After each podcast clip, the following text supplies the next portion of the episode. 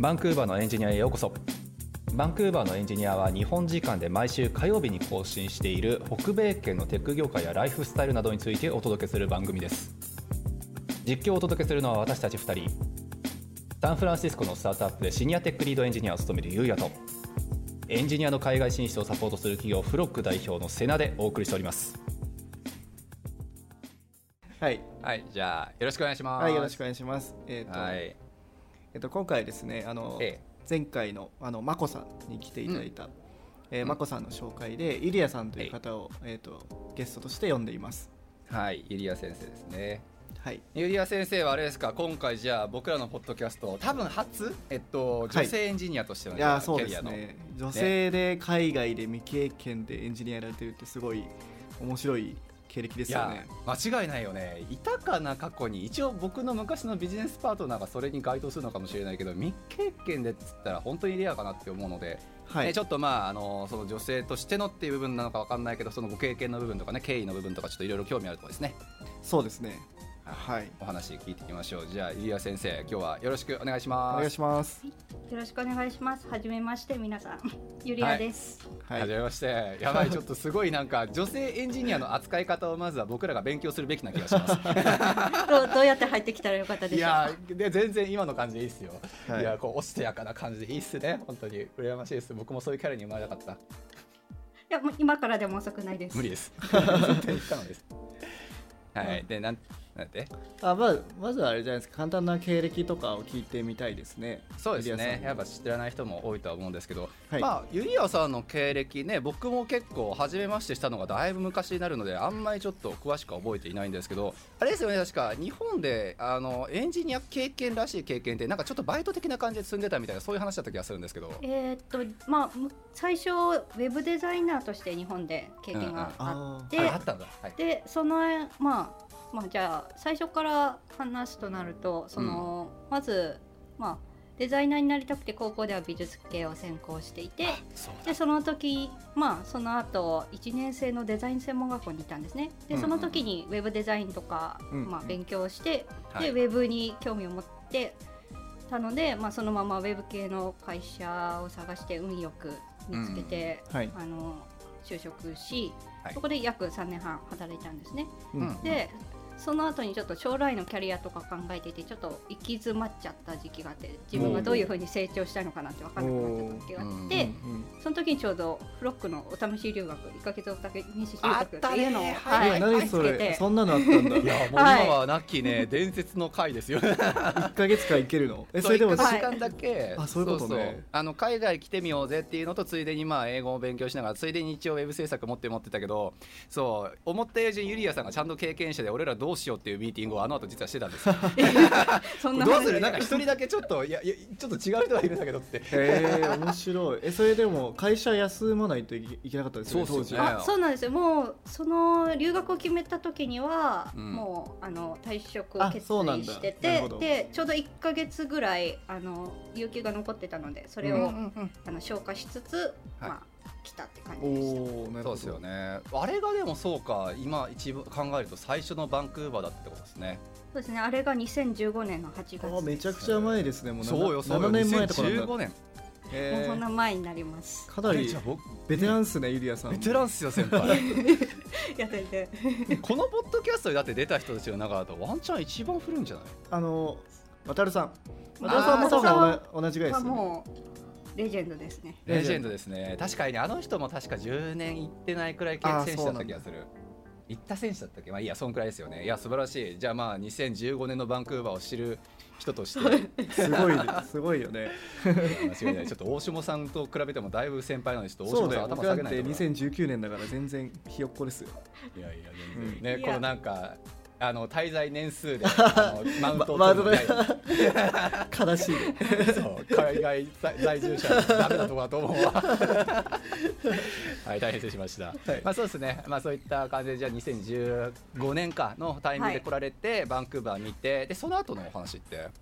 そうですね。その後だから帰国した後に、あまあ、はい。そのフロックのお試し留学をしている間に結構いろんな方に出会う機会があったんですね、まあ、こっちで勉強されなんかウェブ系とかデザイン系とか勉強されてたりとか、まあ、実際に働き始めてらっしゃる方とか、そういう方の話を聞いてあ自分もなんかこんな風になりたいっていうビジョンがちょっと見えたの。でなるほどね。じゃあ本格的にちょっと留学しに戻っていきたいなって思いを胸になるほど。帰りでちょっと英語を、まあ、帰国後ちゃんちょっと勉強をして、うんうんうん。準備をしてからその1年後2016年の9月にもう一回バンクーバーに戻ってうきました。ん。なるほどね。そうあれ？2015年のその1か月間の中でそんな人と話いっぱいする機会ってありましたっけ？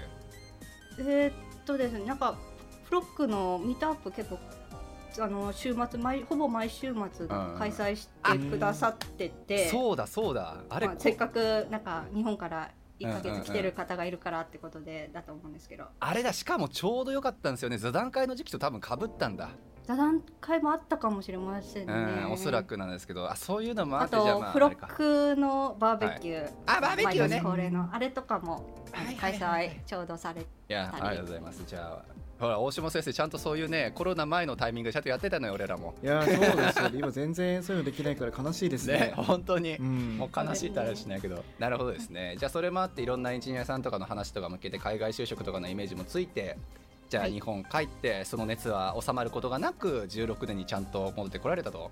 そうです。すごい。いや素晴らしい流れですね。計画的ですねかなり。ねなんでしょうかね。まあでも、まあ、ギリギリなんとか資金を集めて、うん。ははい。い、プログラミング、まあいわゆる黎明期の CICCC に入ああ学し、黎明期のね、はい今じゃもうみんな定番コースの。そうそう。もう 黎明期はあの時は本当に。あそこそもそも存続するのかっていうレベルだったからね。あそうなんだ。今となってはだけど。そうですね。まあ多分そうですね。3回生ぐらいだったのかな。ですよね。へだってー。16年って言ったら本当にできてほやほやくらいですよね多分。はい、まだ新しいところっていう感じで紹介されました。ん。そうですよね。間違いない間違いない。でその時の黎明期しあの学私私立の学校出てえっとその後も就職の流れそうなんですけどちょっとこの辺り結構苦労が、うおうおうりまして、はいはいはい。まあ、CICCC あの1年学校をあの通って授業が終わると。うんうん。でも終わった時点でちょっと仕事見つからずにはいはいはいはい。あのとりあえずし運よく知り合いのところであの、まあ、パートタイムとして、うんうんうん。あのデベロッパーとして働きつつ、はい。まあ、それをまあコープとして申請しつつ就活は続けてました。あではい。はい。でまあ半年経った頃に、うん。まあ、ちょっと準備ができてでもう一回あのちゃんと仕事探そうと思って探して、うん今の会社を見つけたんですね。それがでそれでそれで、えー、2018年の9月から、うんうんうんまあ、今の会社で働いてて今4年目です。なるほどなるほど。え大変だった覚えがあんまり俺なかったんですよね実は。なんかもうあゆりやさんならいけるでしょうっていう雰囲気であそのまま行ったわみたいな感じが僕らは結構してたんですけど そんなことなかった？全然です。あの実ははい。こう CICC 入ってうん。3か月目ぐらいでもうデザイナーの経験もあるし、うんうん。あのもうポートフォリオも作っちゃってじゃあデザイナーで仕事探そうってなったんですけど、はい。あのまだ3か月目だしまだ9か月あるからうんうん。まだ、デベロッパーとしていけるんじゃないかなってうん。安易に思っちゃったんです。はいはいはい。なるほどなるほど。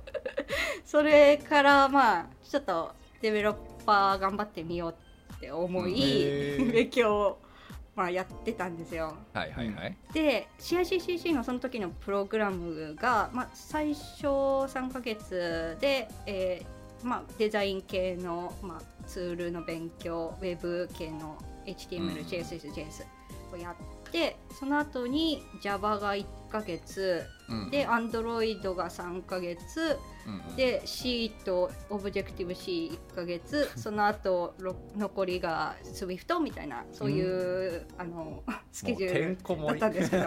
へまあそれでそれを やりつつ、まあはいはい。一番最初に Java をやったっていうのもあって、うんうん。その、まあ、Java が一番その時はあの分かってたので、うん。Android デベロッパーとかどうだろうってうん。最初検討したんですよ。はい。なるほどなるほど。デザイナーの後はね。はい。ででもそのその時に知り合ったアンドロイドデベロッパーの知り合いがちょっと就活してて、うん。でもすごい仕事見つけるの大変そうだったんですよ、うん。その方でも、経験ある方でもちょっとうん。なんか見つかってなくて、はいはいはいそれならちょっと自分はかなり厳しいんじゃないかと思い、うん。でちょっと再考したんですね。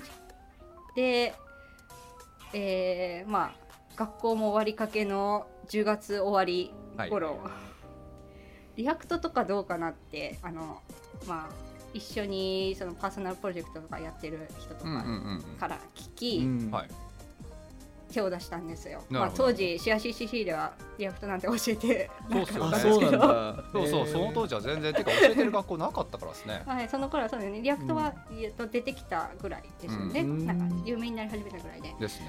でもこの技術はどうかなってことでうんまあうん勉強を始めたんです。残り2ヶ月になっそうていうことですよね。もうだいぶ最後だ。いろいろやってなんかなんか大丈夫かなって思っちゃうけどねそういうの。る舞い間違いない、うん。まあまあつまり、まあ、学校で学んだことっていうのはまあそこまで、うんうん。まあ直結はしない。まあそういうもんですよね、うん。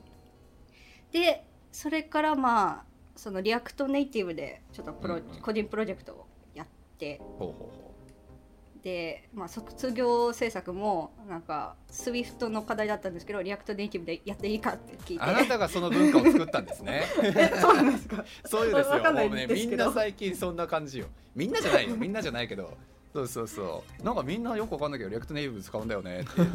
そうそうまあまあでもあのまあすもう SWIFT で行く予定もないからその、うんまあ、で React Native ってそのすあの Android アップも iOS アップもあるので、うん。いいでしょうってことでちょっと相談してそういういいって言われたので、はい、いやいやそれが卒業プロジェクトでした。はい。だから面白いのよ。大下さんのシェアになるかもしれないけどこ多分ここのユリアさん代からあのネイティブアプリを作るはずのコースでなぜか浩平さんはフラッター使い。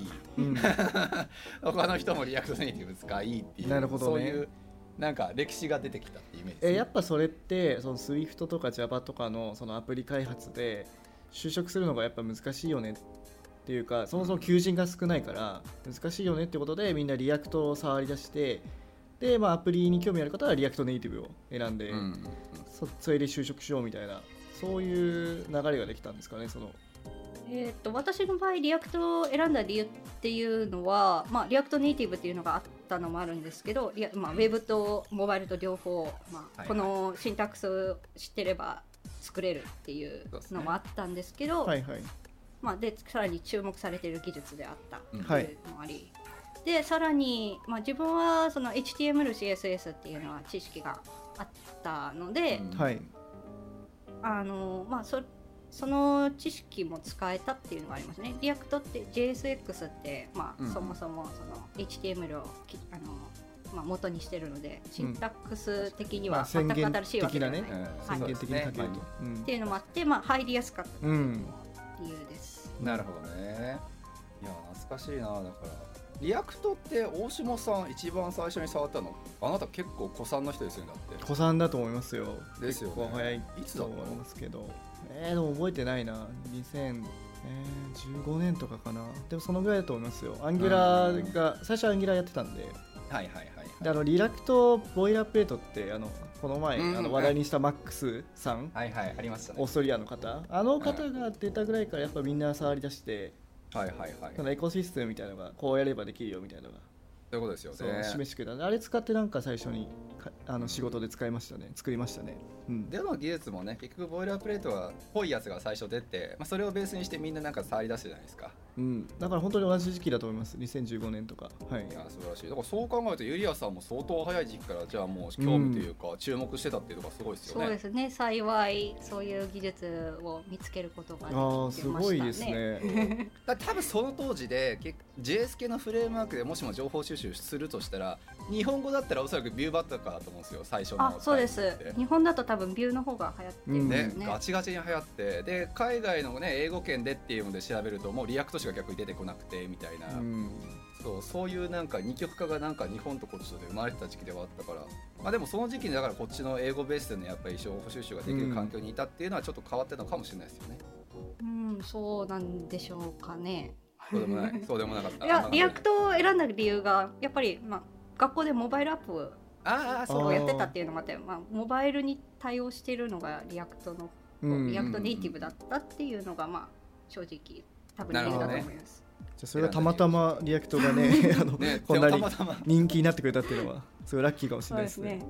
いや間違いない。技術選定の話するんだったらね結構その博打感やっぱりある人多いよねなんだかんだ言って。そうですね。やっぱサーバーサイドとかだと割となんか基本知ってればずっとなんか言語が変わっても大丈夫ですけど。間違いない。フロントのウェブは結構ね難しいですよね。癖が強いとこは強いしねっていうんだし、うん。僕もアンギュラはずっとやってたけど結局 React にこうそのまませず運用したやつとかいくつかあって。うんいまだに使ってる人とかいるんじゃない？ Angular とかやっぱり。そうっすよね。で Angular のさなんかわざわざめちゃくちゃ古いバージョン使ってる人とかってまだいるじゃないですか。あいると思いますやっぱり。そうそう、うん。一個がめちゃくちゃわけわかんないっていうね話なんかもそうだし。はい。特に Angular 2になってからとかねなんかちょっといろいろそうですね、そうそういい面悪い面あるかなと思うので、まあ、そんな中じゃあ React をちょっとチョイスチョイスされてエンジニアとしてのじゃあ人生が歩み出すという話になるのかなっていうふうに期待してるんですが、はい、そうですね。で、まあ、そうですね。ぶあのー実を言うと、そのコープが授業のあの、期間が終わってから、はい学校の斡旋でいくつか面接受けたり、うん。あとはまあちょっと前、10月11月ぐらいになんかレジュメをすごい2、30社に出してみたりとかうんうんうんうん。をしたんですけど、はい。あんまり手応えがなくて。なるほど、で、まあ分まあ、分析してうんうん何が足りてないんだろうってそこで考えた時に、まあうんまあ、経験がそもそもないと。ううんんってなってで、まあ、見せれるものもデザイン系のものしかないと。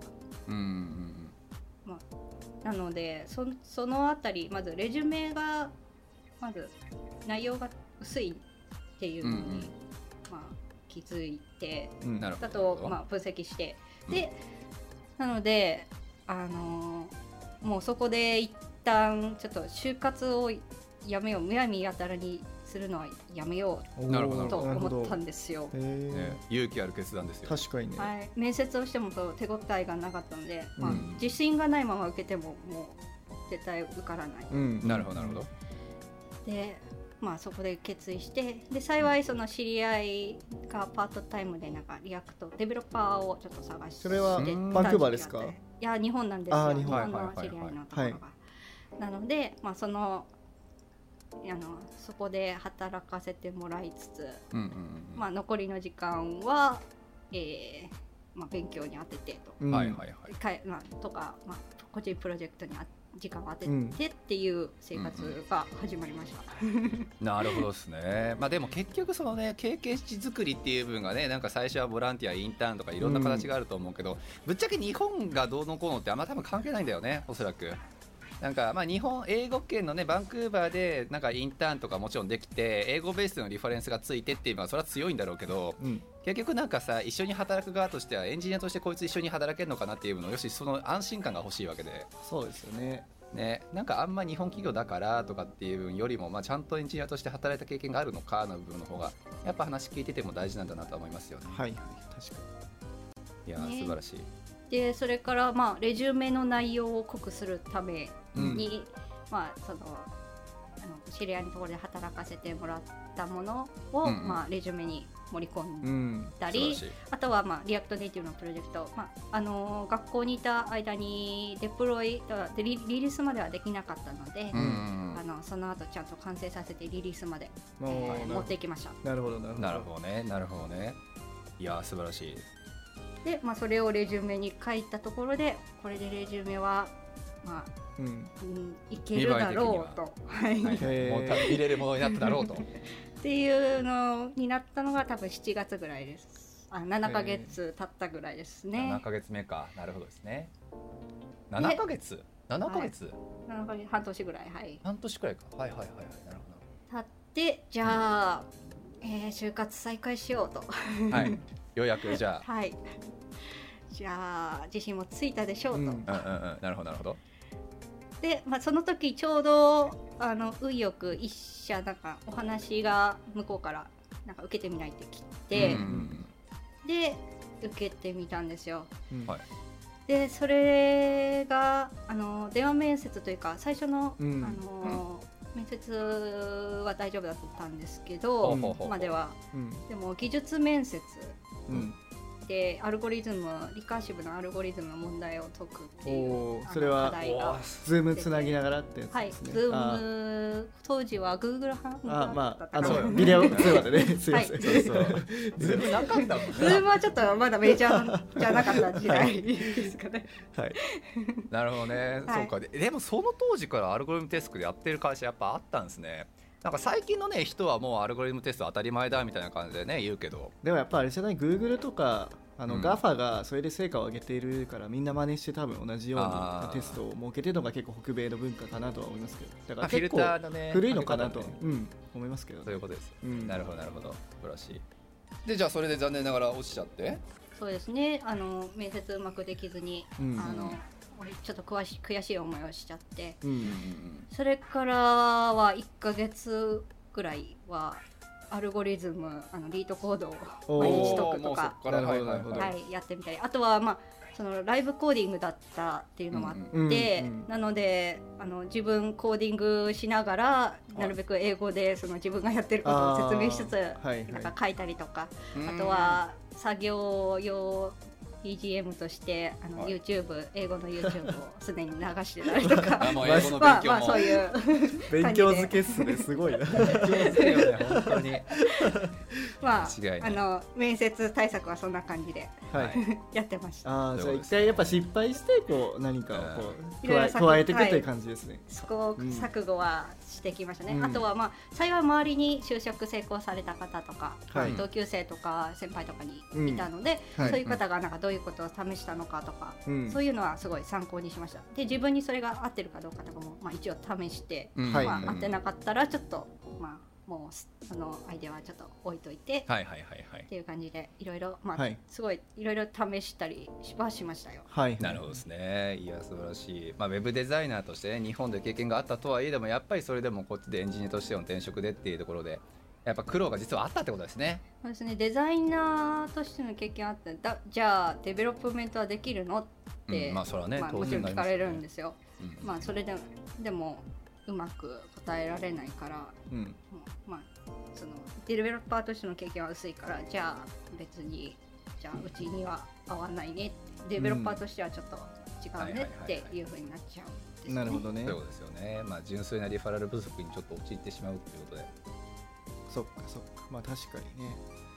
でその後またえアルゴリズム勉強してで挑そうですね戦するんですかでその間中にやってたのがあのスプレッドシートにその気になる会社をリストアップしていくっていううんうんうん。はいあのはいはい。はいヒデトさんっていう方がやってたのをちょっと参考にさせてもらって、はい。なるほどね。はいはい、で、まあ、それはずっと学生時代からやってたんですけど、まあうんうん情報が古かったりするので、再度、えー、 Indeed とか LinkedIn とか見ながらあの自分に合いそうなその React 系の会社を探してリストアップしてました、えーなるほどなるほど。でもリストアップしたんですけどほとんどがやっぱりシニア特化まあレベね。ルなんですよね。ああそうなんだやっぱり。いでやそう100社ぐらいリストアップしたうちの、まあ、23社が多分ジュニアも、まあ、視野に入れてるだろうっていうところがあって、なので、まあ、その辺りに絞って応募をしました。で2社応募して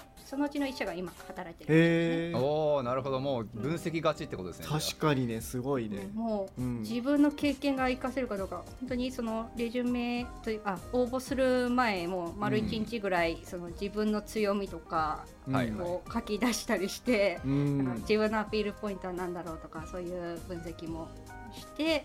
いやー素晴らしい。なるほど。ね、うん、まあちゃんとそれ面接準備をしました。あれはどうだったんですか？コードテストはどうだったんですか？コーディングテストはそうですね。その今あ今働いてる会社はその小さなプロジェクトみたいな感じのものでリ React のなんかあの1ページを作る。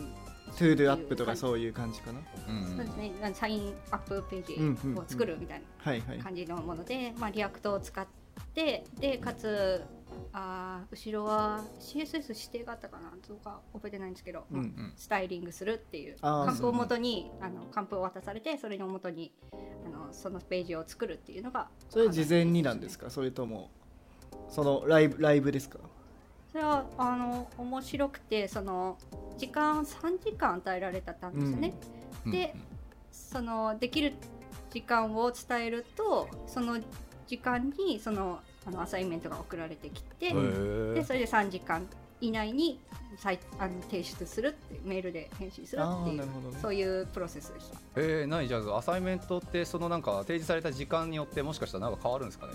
いやいや変わらないですただ時間時間をちゃんと3時間かうん。しかかけてないかっていうのをトラックするためだと思います。なるほどね。なんかねあなたはじゃあ4時間かけるからじゃあ verify すごいちゃんとかけてねとか、うん。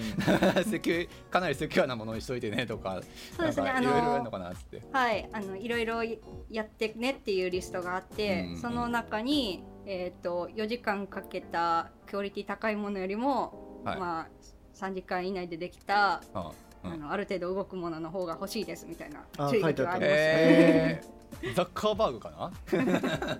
ねなんかあのなんだっけ？忘れちまった。あのうなんか完成よりも動くものを作れみたいなね。そうそういうね文化が多分そういった会社スタートアップでもある根付いてたってことですよねきっうと、ん。素晴らしい。ちなみにあれだねなんかやっぱりこう就職ちゃんとこっちでさキャリア積める人の特徴とまで言わないけどさあの分析お上手な方がやっぱ多いよね。うん。確かに。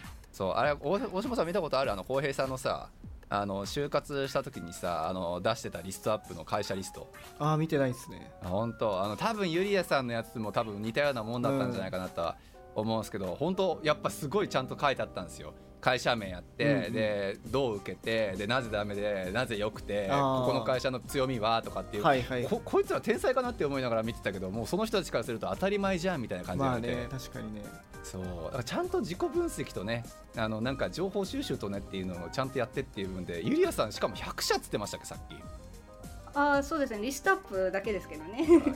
もう React って書いてあるところを片っ端からとりあえずリストアップして。はいはいはいはい。で、まあ、もちろんそのウェブサイトとかから分かる情報とかもちょっとメモしつつ、自分にそこが合うかどうかとか考えつつ、ね。まあ、リストアップしました。いや素晴らしい。すなるほどね。ごいなんかあれっすね、まあ、真面目っちゃ真面目なんですけどうん。やっぱその一回失敗してこうフィードバックを受けてうんこうなんか改善していくっていうのが、うん。なんかそれって本来の仕事のする時とかにもすごい一番大事なことだと思うんですよね、まあ、プロダクトを作る上でとかも大事なことで、まあ、そういうのをやっぱ試されるのが就職活動こっちの就職活動だなと思って。ね。なんか日本とは本当に違うから 日本ってなんかそんな感じじゃないじゃないですか。なんかもう少し適当というか緩いというか、うんなんか履歴書に対する重みがやっぱり圧倒的なんじゃないですか？あのこの人はここの学校出てここの会社いたから、じゃあ安心できるでしょどうせみたいなさ、うん。そうそう、まあ、言い方がちょっとあれかもしれないけどそう、まあ、それに比べるとこっちはね大下さんは前言ってたけどやっぱりゼロスタートってねよく言うけど、うん。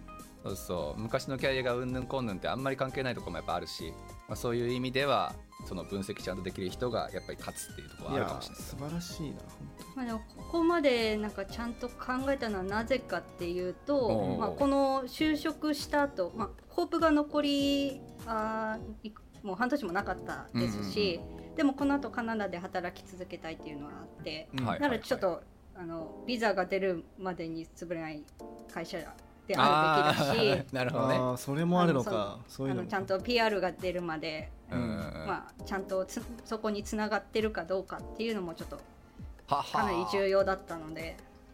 なるほどただただデベロッパーとしてただカナダで働いた経験が欲しいんじゃなくて、うんうんうん。ちゃんとカナダで働き続けたいというところがちゃんと根底にあった、それがはちょっと譲れない目標だったので、ははまあ、そのそれを軸にあの考えた結果がそうなったなるほどなるほど。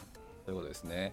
あれだななんかそれを聞いてしまうとあのこのポッドキャストに以前出た翔太さんっていう人とかはあのもうスタートアップでなんか従業員まだ2名とかのタイミングの会社に入ってまあまあその人の場合はねうまくいったからよかあったんだけど。ー確かにね。ああいうところは多分ユリアさんなら多分蹴るんだろうね多分。いやいや私もそんな選べる立場じゃなかったので、はいはいはい。むしろそういうとこほどなんか自分の実力次第で成長で、ななんだろうん。う会社が成長するんじゃないですか。だからはいはいはい。頑張り次第だと思います、ちなみにそうするとなんかさこの長期的にこの会社残るかもなそうじゃないかもなのこのフィルターってなんどんな基準があったとかってあります？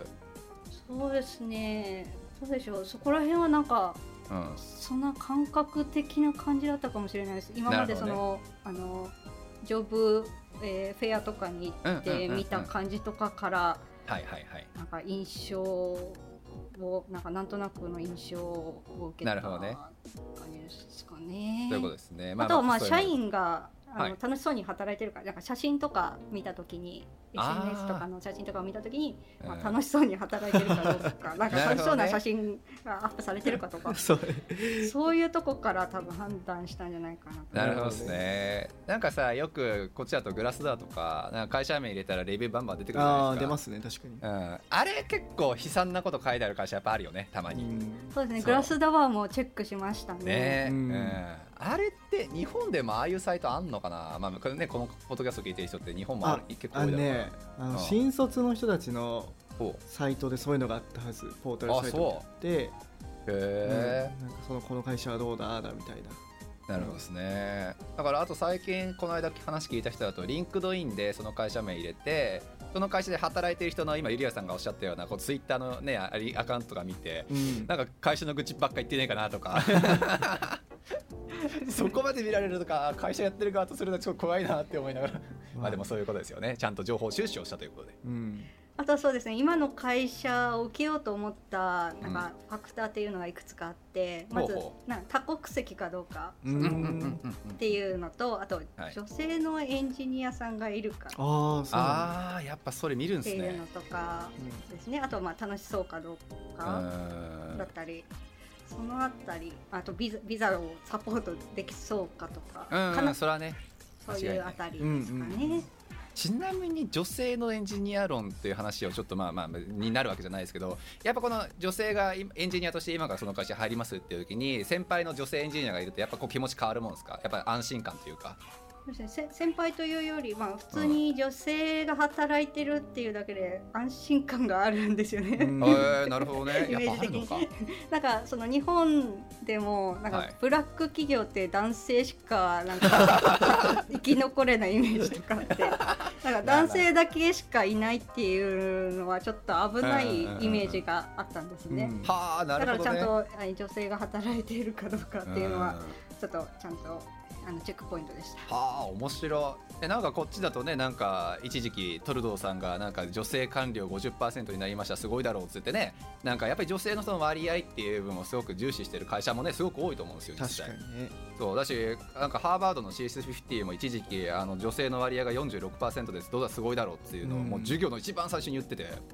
そうその女性割合とか働いてるか働いてないかっていうのってやっぱ女性目線からしてもすごく重要ってことですよね。ですね、やっぱ自分が働けるかどうかっていうのの分かりやすい基準になると思います。ねいや面白い。だからねこのさっき大下さんとも言ってたけどポッドキャストに出てくれる人で女性エンジニアが初めてだからなんかそういうキャリア的な目線でのなんか判断基準とかってどういうとこあるのかなっていうのは実際僕は気になってて、はいそうまあ、純粋にその割合やったりとかってことですよね。確かにね、まあ、前例も大事かもしれないですよね。なんか女性のための制度とかあったりするじゃないですか、うん最近だとメルカリが確かあの卵子を冷凍保存するほことを補助するみたいな。でそれそれってなぜかっていうと、まあ、大体やっぱ女性って、まあ、あの40歳ぐらいから、うえっと、あの出産に対してリスクが高くなるじゃないですか。ということで若いうちに卵子を保存しておけばその30代とかもバリバリ働いてなんか30代のうちに子供を産まないといけないみたいなのがあるじゃないですかやっぱり。その年齢的な問題るほどね。で女性はどうしてもしょうがないことがあるけど卵子を保存しておけば別にその働きたいバリバリ働きたい時も働いて、まあ、その後40とか50とかにその卵子を使って子供を産めるみたいなことを補助するみたいなメルカリがやってるらしくて、あそうなんだ、うんすごい。なんかやっぱそう女性女性特有のこともあるじゃないですか。だからやっぱ女性が最初にあのエンジニアとして働いてるだけで、うん。やっぱ安心そういうなんだろう前例を作ってくれてるから安心感はありますよね確かに。面白い制度ですね。へえそういうのは全然考えたことなかったけどなるほどな、そうか。でまあじゃあその今の会社さんにあのようやく行き着いたっていう部分が結構じゃあコープ後半だったって話かなっていうふうに思うんですが、はいそうですね。まあでもそのコープ残りと、うんあとはまあ残りが少なかったのと、はい。あとちょっとあの同級生に聞いた話で、うん。はい。延長が3ヶ月最大3ヶ月ビザのある分だけできるって聞いたんですよ。ああはいはいはいはい、はい、なのでそれでちょっと3ヶ月延ばしうんうんそういうことですね。で学校はだから学校に計2年3ヶ月いたことに。そういうことですよね、はいはい。それってお金かかりました？あはい。追加料金3ヶ月分取られました。まあもちろん学校は何もしないんですけど。ということですね。忘れない。んですけどね。あのオッケーオッケー学生としていさせてもらえる。分、はいはい。ちょっビザ的なといくらだったかは覚えてないですけど、まあ。うんはい。でで、えーまあ、ビザはそうですね。3月あさそのちょっと余分に3ヶ月分出てたので、はいはいはい。その分まで、えー無事出て、うん。でそれでまあ約6ヶ月うん。 co-op 内でうんうん。働けてさらにそのその後ワーホリを申請しようとしてたので、一年はい。ワーホリを申請してそうですねさらに1年。うん。まあその間にその、えーカナダではあの、ビえー PR を申請するために必要なその、うんうんうん。 work の experience が、まあはい。得られるので、うんまあ、それが得られた後に PR を申請っていう流れでなるほどなるほど今に至りますね。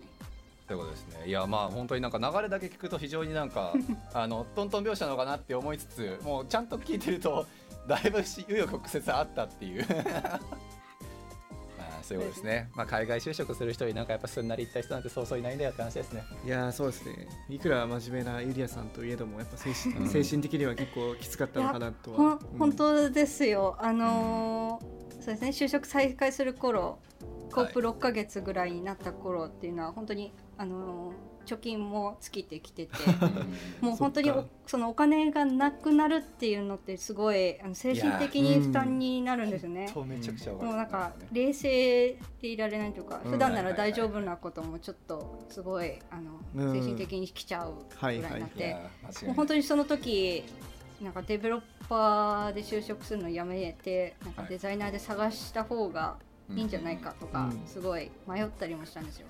そうっすよね。でもまあ幸いその話を聞いてくれる、まあ、友人がいて、うん。まあそうまあ、相談できるというか愚痴をこぼせるというかうんはい。そういう友人がいたのでで、まあ、あの知ったしてもらい本当に 本当にあなたがやりたいとことはそれなの？って。うんなるほどね。なんか PR 取りたいんじゃないの？ただはいはいはいはい。働く経験が欲しいんじゃなくてちゃんとあのカナダに気づきたいんじゃないのっていうのを、はいはいはい、うんまあ、ちゃんとあの引っ張ってもらってなるほどですね、で、まあ、乗り越えたって感じですね。なるほどいやーお疲れ様でございました。いや本当そうっすよね。まあ結構だからまあ言うてだいぶ前の話になっちゃうかもしれないですけど、まあそれだけやっぱり結構辛いあれがあったってことですよね。